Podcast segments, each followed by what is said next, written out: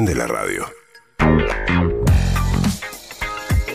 6 de la mañana, 43 minutos. Bueno, se fueron los días lluviosos y nos queda una máxima de 18 grados para hoy. Va a subir varios grados la temperatura, así que un lindo viernes con un fin de semana que va a estar bien también.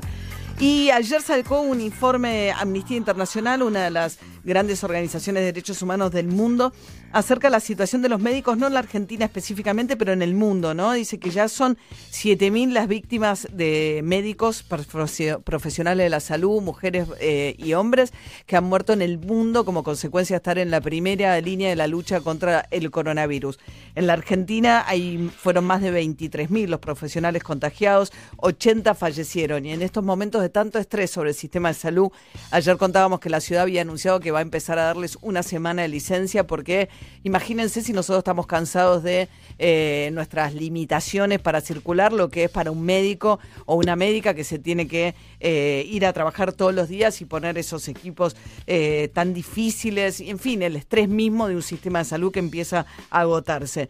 El otro día nuestra productora, que es Lila Vendersky, escribió en su cuenta de Instagram un texto muy lindo para su hermana Luz, que es residente de segundo año de, pediatría de un hospital en la ciudad de Buenos Aires, y contaba que extraña mucho a su hermana, porque su hermana eh, tiene que hacer un aislamiento todavía más severo que el nuestro. A veces no pensamos en eso, que aquellos que están hisopando están sometidos a restricciones mucho más grandes que las nuestras. Así que la queremos llamar y saludarla, Luz Vendersky. ¿Cómo andas, Luz? Buen día. Hola, buen día a todos. ¿Qué tal? ¿Cómo están? Bien, ¿y ¿Qué vos? presentación? Todo Eh, muy bien. ¿Te estás por ir en bicicleta a trabajar? Así es, me das, me dicen una gran noticia de que aumentó la temperatura y no llueve, así que ya te agradezco, María, esta- mañana. Claro, no, no, está buenísimo, está divino. Sí, sí, sí. Hoy ya viene subiendo la temperatura, el fin de semana va a quedar templado. No sé si te toca trabajar el fin de semana también. Por suerte estoy acá preparándome para la guardia del día de la fecha. Hoy toca un partido, hoy tengo guardia, partido completo de torneo, digamos. ¿Por qué? ¿Qué tenés? ¿Guardia más? eh, ¿Cuántas horas? ¿Muchas horas de corrido? Unas, y sí, mañana estamos hasta, hasta como las 4 de la tarde, más o menos. ¿Desde hoy hasta mañana a las 4? sí, más o menos que sí. wow. ¿Durmiendo adentro del hospital? Sí, lo, lo de dormir está un poco sobrevalorado en general, pero sí, digamos, cuando se puede descansar un poco, se descansa. Ahora, vos estás en un hospital de pediatría, Luz. ¿Cómo, cómo impacta todo el tema del coronavirus? Sé que ustedes me dicen, Lila, está cansada física y mentalmente, me dice. Eh, ¿Cómo impacta sobre un hospital de pediatría el tema del coronavirus? Impacta, en, digamos, desde lo personal impacta desde todos los aspectos, como nos pasa a todos. Eh, obviamente con, hay muchos chicos que tienen, que, que tienen el coronavirus y además eso afecta obviamente a las familias. Nosotros vemos el impacto, a ver, desde, desde ya que nos tenemos que proteger con todas las medidas. Eh, obviamente yo no soy la idónea como para explicarles ni el porcentaje ni mucho menos. Muchos de los chicos, aunque tienen coronavirus, hay la repercusión en su, en lo que es clínicamente. Eh, obviamente hay distintos grados de, compromiso en cuanto a eso. Sí tenemos muchos chicos internados que tienen coronavirus positivo, sí por supuesto. Eh, y es también el, es todo lo que implica en las familias, en los chicos, en vernos a nosotros que los tenemos que revisar constantemente.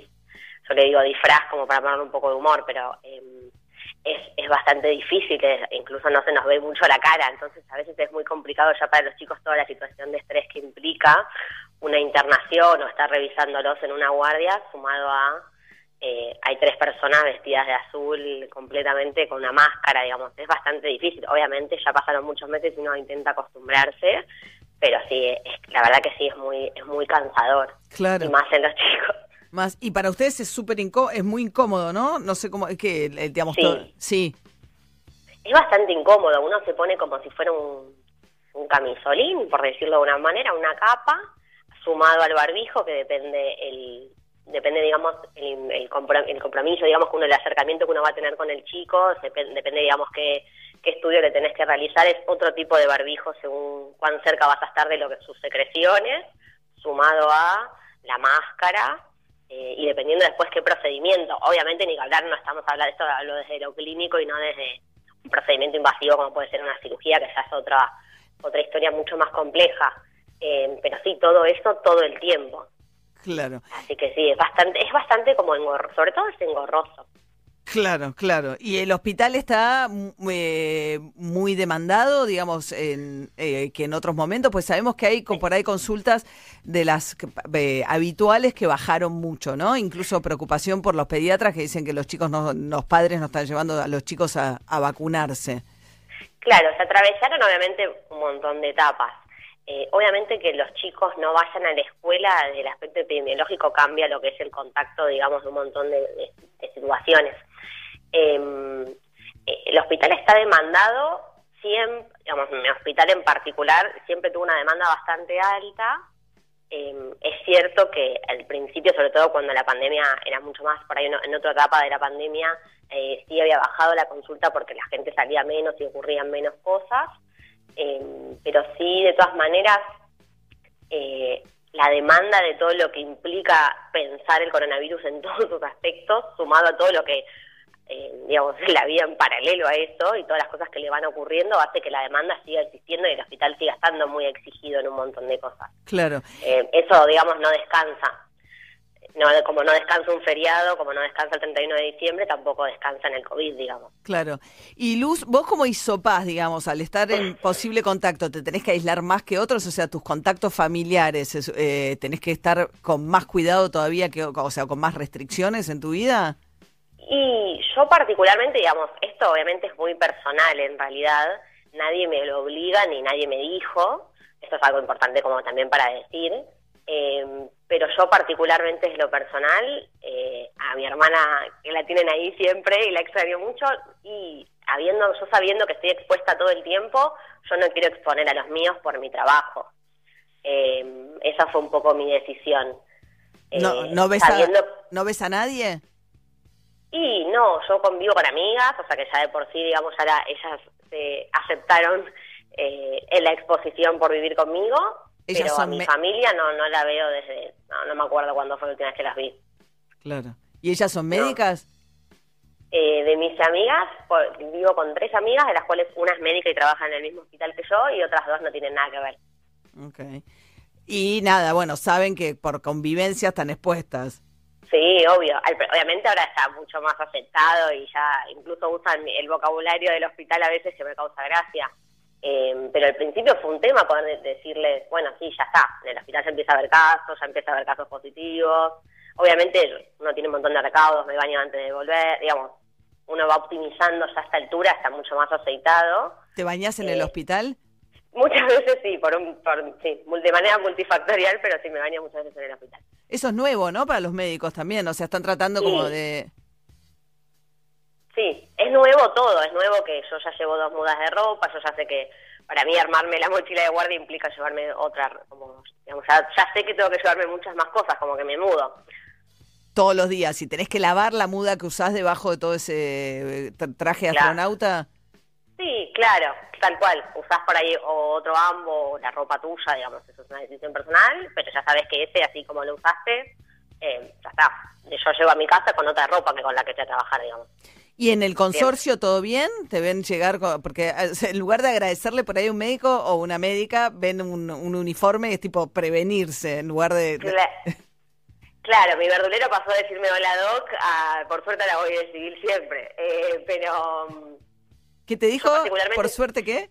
No, y ahora, voy en jean siempre, olvídate, no voy en ambo ni por casualidad. Ah, no vas más en ambo, No, no, no. No, no voy a ningún lado en ambos. Pero mm, yo, no, por suerte, vivo, vivo en una casa, entonces no tuve ese tipo de inconvenientes en ningún momento, por suerte, la verdad.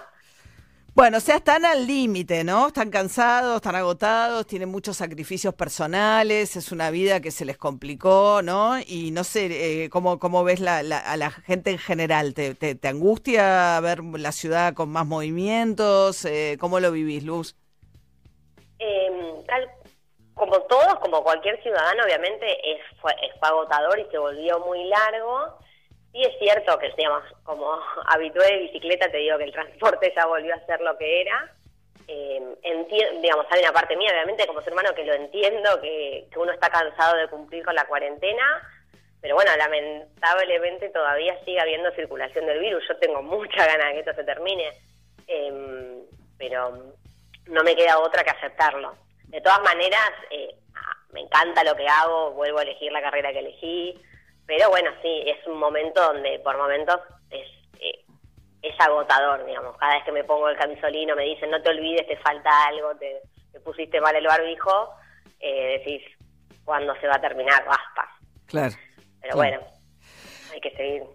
Bueno, Luz Vendersky es residente segundo año de pediatría en un hospital importante de la ciudad de Buenos Aires. Es hermana de Lila Vendersky, nuestra productora, que había escrito un texto muy lindo, muy cariñoso de cómo extraña a su hermana, porque Luz, como nos contaba, ah, toma más recaudos todavía porque ella está permanentemente expuesta en este laburo, sin estar en una terapia intensiva en contacto directo. O sea, fíjense cómo afecta a todo el personal de salud. No es que solamente afecta a los de terapia intensiva que están atendiendo casos de COVID. Por eso quería también escuchar la Luz. Bueno, Luz, te mando un beso y gracias, ¿eh? Muchísimas gracias, chico, que esté muy bien y un enorme beso a mi hermana. Dale, ahí te está sonriendo. Te mando un beso. Chao, chicos, que esté muy bien. Gracias. Los aplausos no van a volver ni a palo. Yo digo, qué, raro, ¿no? Es una locura. No pasa nada, es una locura, una locura. no. No vuelven. Y ah. una locura esto, esto que, que ni siquiera que no pueda, que tenga que ir en China al verdulero, estamos locos, de verdad, estamos completamente en la cabeza, en serio. Hagámonos cargo de lo que estamos haciendo nosotros como sociedad. Estamos todos locos. Pensá que una residente que va a estar mañana hasta las 4 de la tarde laburando de guardia directo y tiene que ir con dos mudas de ropa, lavarse la otra muda, vestirse de astronauta para cada, para, para cada día que tiene que ir a trabajar, es como eh, lo cotidiano está totalmente alterado también para todos los trabajadores y trabajadoras de la salud. Sobre todo trabajadoras, pues son mucho más mujeres que varones. Bien, seis minutos para las siete de la mañana. Vamos a escuchar a Adele, Rolling in the Deep. There's a fire starting in my heart, reaching a fever pitch and it's bringing me out the dark. Finally, I can see you crystal clear.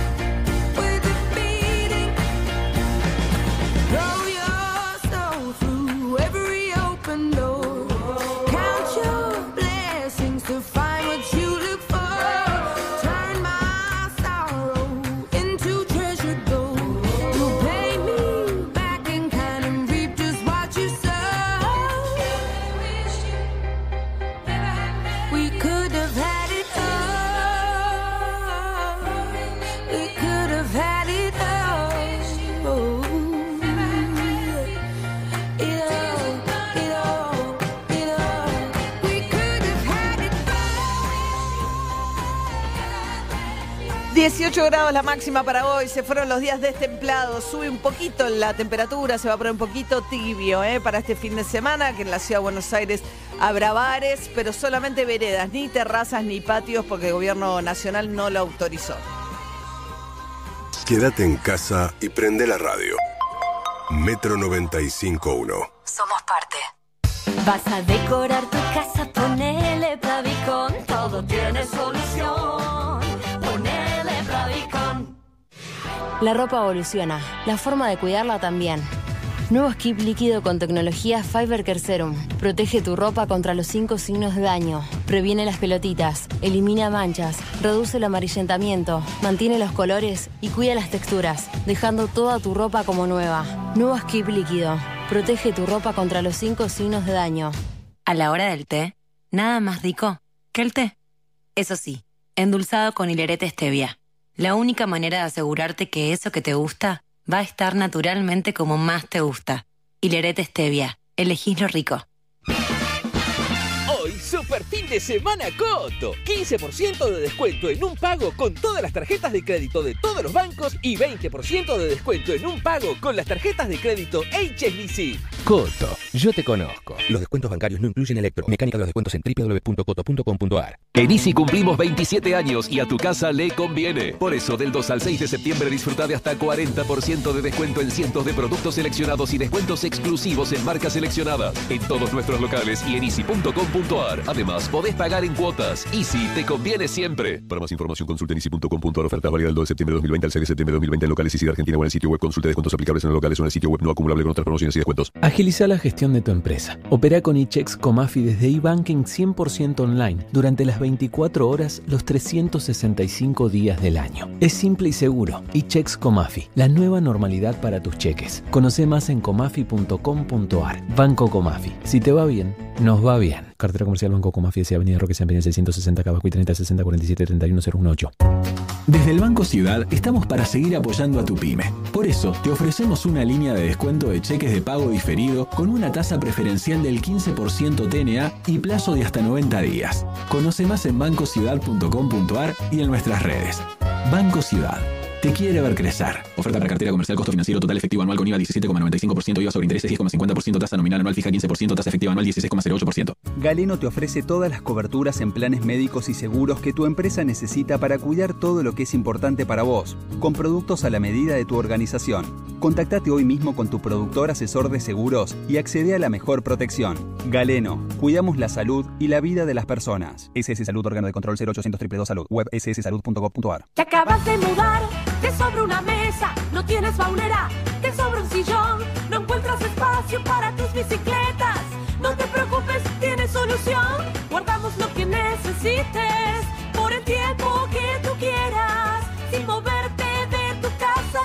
vamos a retirar. Guarda todo con Space Guru. Guarda todo con Space Guru.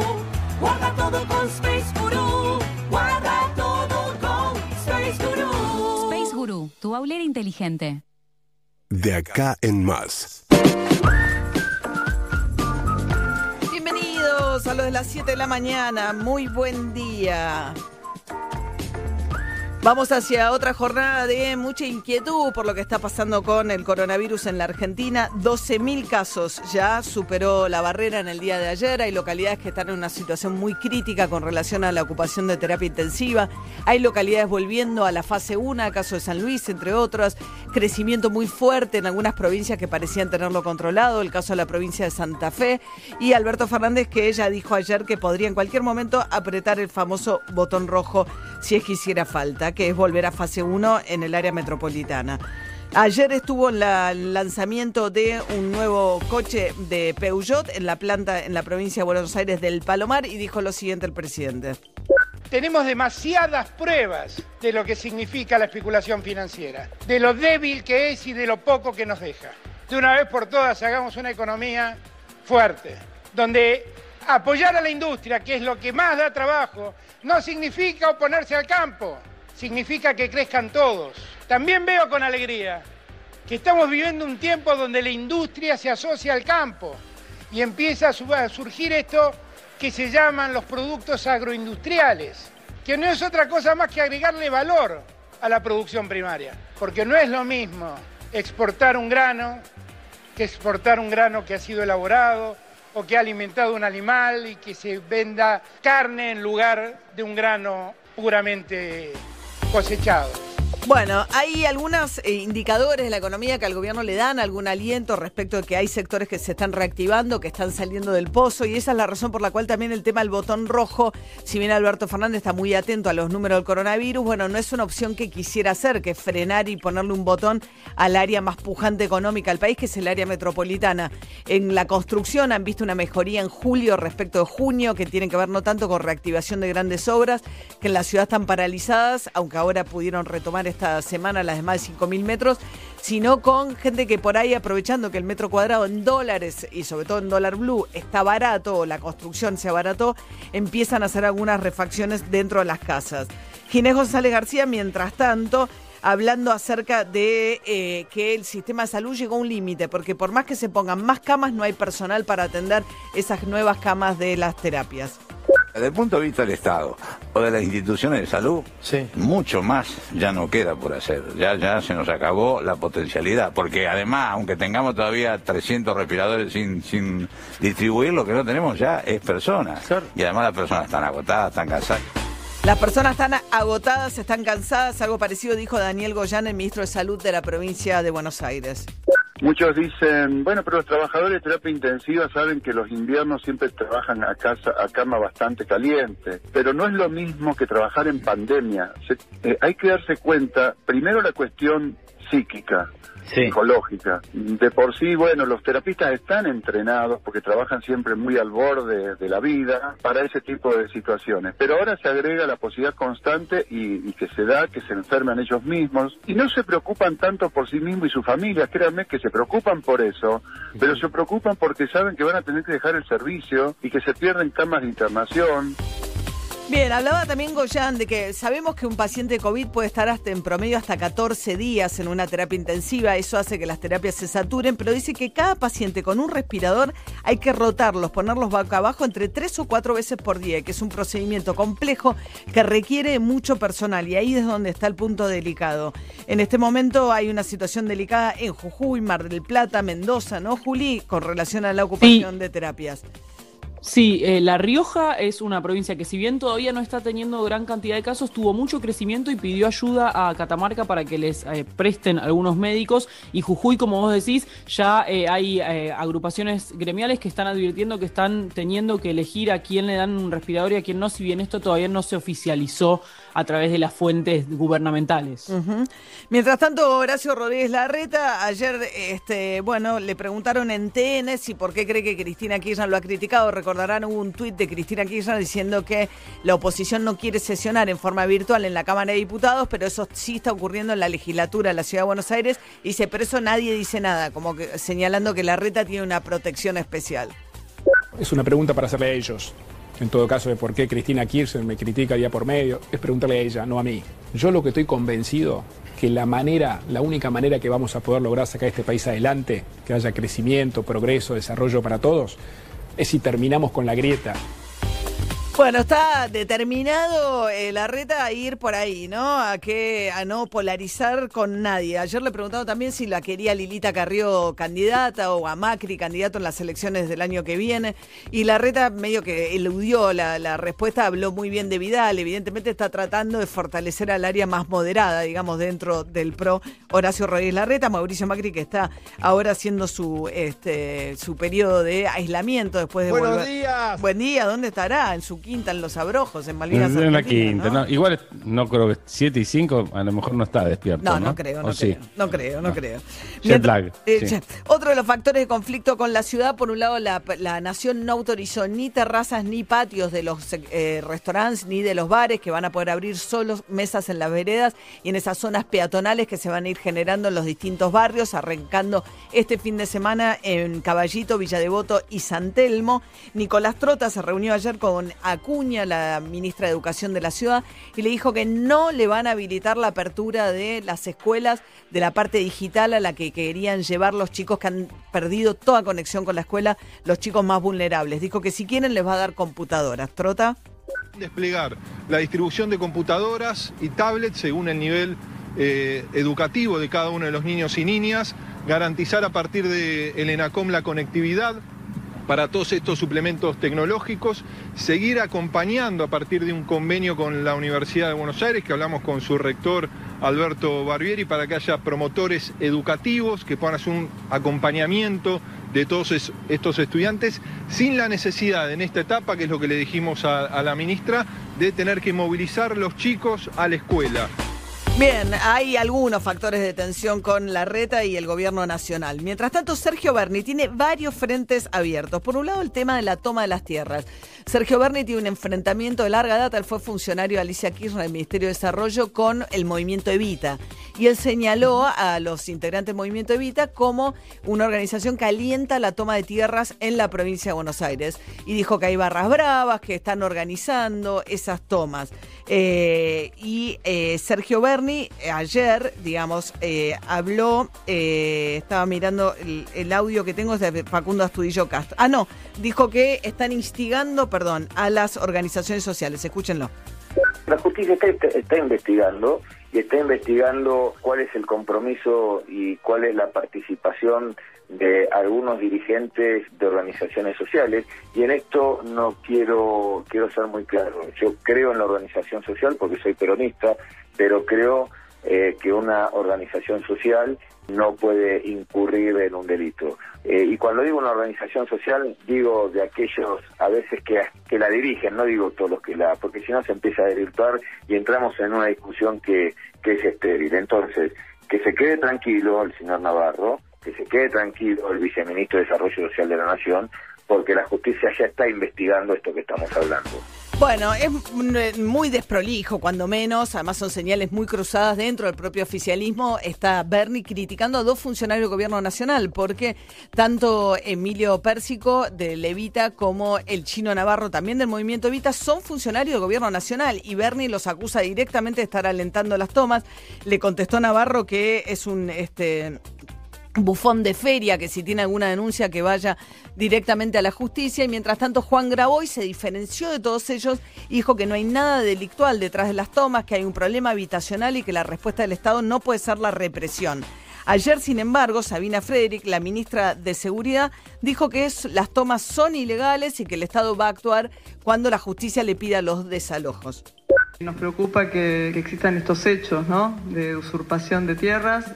Nos preocupa porque, bueno, son actos, como dije, ilegales, prohibidos por la ley, y, es preocupante que ocurran. Claramente hay algunas de esas personas, no todas, sabemos que tampoco no todas, que eh, sufren de necesidades habitacionales.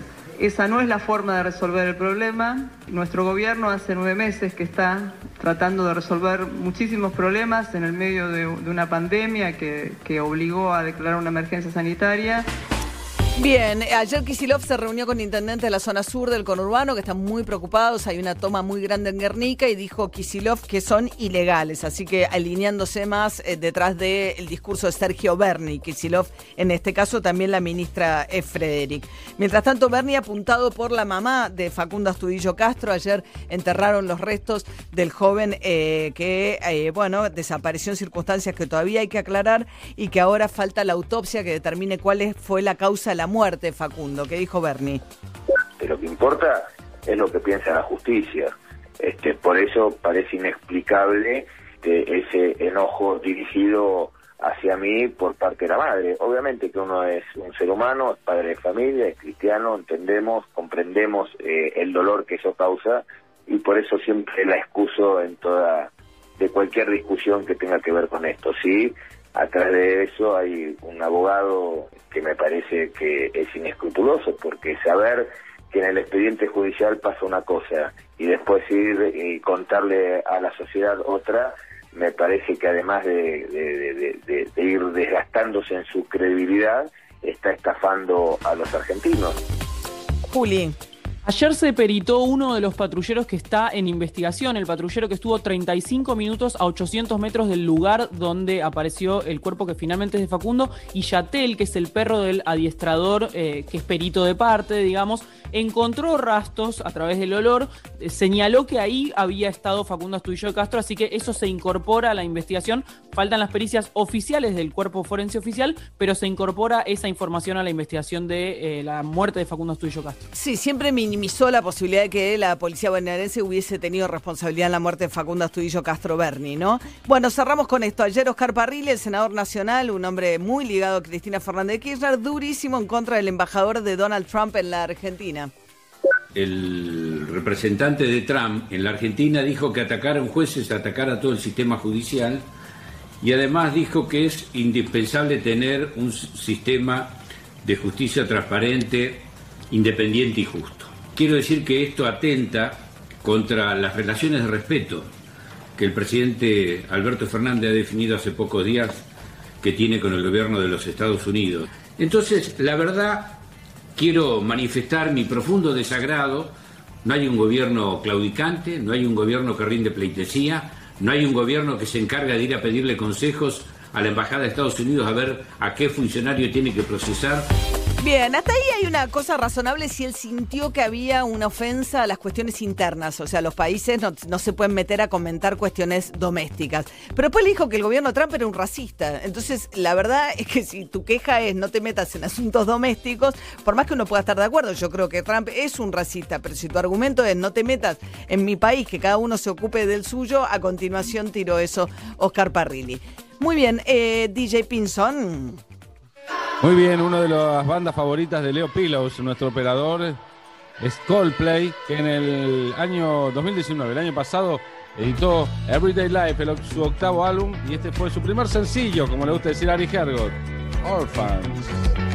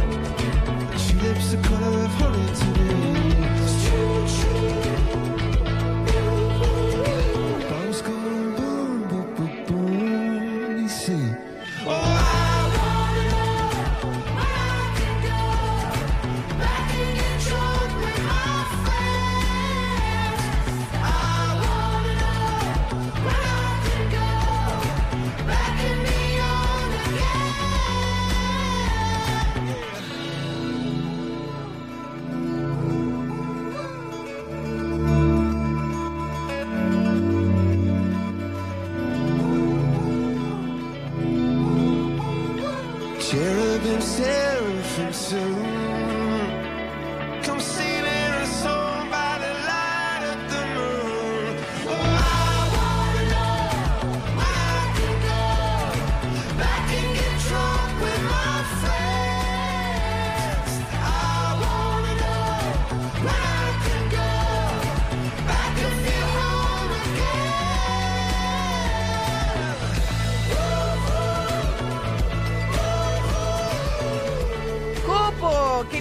Que se fue la lluvia. ¿Cómo sigue esto? Buen día otra vez. María es un arranque fresco en la ciudad de Buenos Aires, pero lejos del frío intenso. Ahora 9 grados, 8 décimas, sensación térmica 9 grados 4, humedad 86%. Hoy la vuelta del sol a la ciudad de Buenos Aires, tenemos cielo parcialmente nublado, en un ratito las nubes se abren y Febo asoma después de tres días de estar escondido. También repunta el mercurio con respecto a máximas anteriores, la mañana es fresca, la tarde templada, máxima 18 grados. Muchas gracias, Jopo. Bueno, hoy se publicó un decreto del presidente de la Nación vinculado al cupo trans, Juli.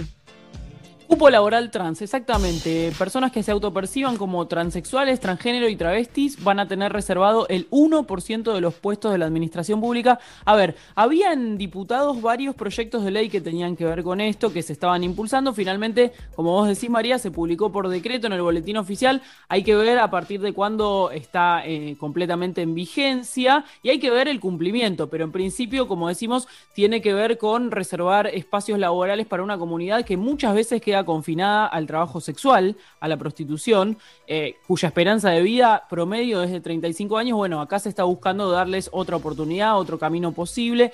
De ninguna manera, esto lo, lo aclara el propio decreto, esto implica que algunos puestos laborales vayan a, digamos, que, que vaya a haber despidos para ocupar estos nuevos espacios. Esto está descartado. Y eh, sí, eh, se supone que cada puesto laboral eh, tiene que estar cumpliendo no solo con la condición de eh, autopercibimiento de género, sino con la idoneidad que ese cargo requiere. Pero una cosa que aclara es que no van a ser exigibles la, eh, digamos, la formalidad de algunos, de algunos contenidos, de algunos estudios, si el puesto de trabajo no lo requiere, en nombre de eh, perjudicar a esa persona que se está postulando. No entendí. Hago la. No, está bien, lo voy a explicar de vuelta porque tal vez lo expliqué difícil. No te van a exigir una formación concreta, formal, para darte un puesto de trabajo si ese puesto de trabajo no lo requiere, solamente los efectos de discriminarte y decir no, no tenés la- los requerimientos, porque esto es algo que habitualmente le pasa a esta comunidad. Ajá. Ok. Por otro lado, lo Como que quiero decir es eh, esto. se, se excusan, no los, no, la no discriminación contra- se juega por ese, por Sí, ese lado. Ok. Sí. Y eh, una cosa también muy cortita que tiene que ver con que ojalá se implemente concretamente, porque la, en la provincia la ley de cupo laboral trans se sancionó, tardó cuatro años en reglamentarse. Digo, estas cosas llevan tiempo, pero re- bueno, es un decreto.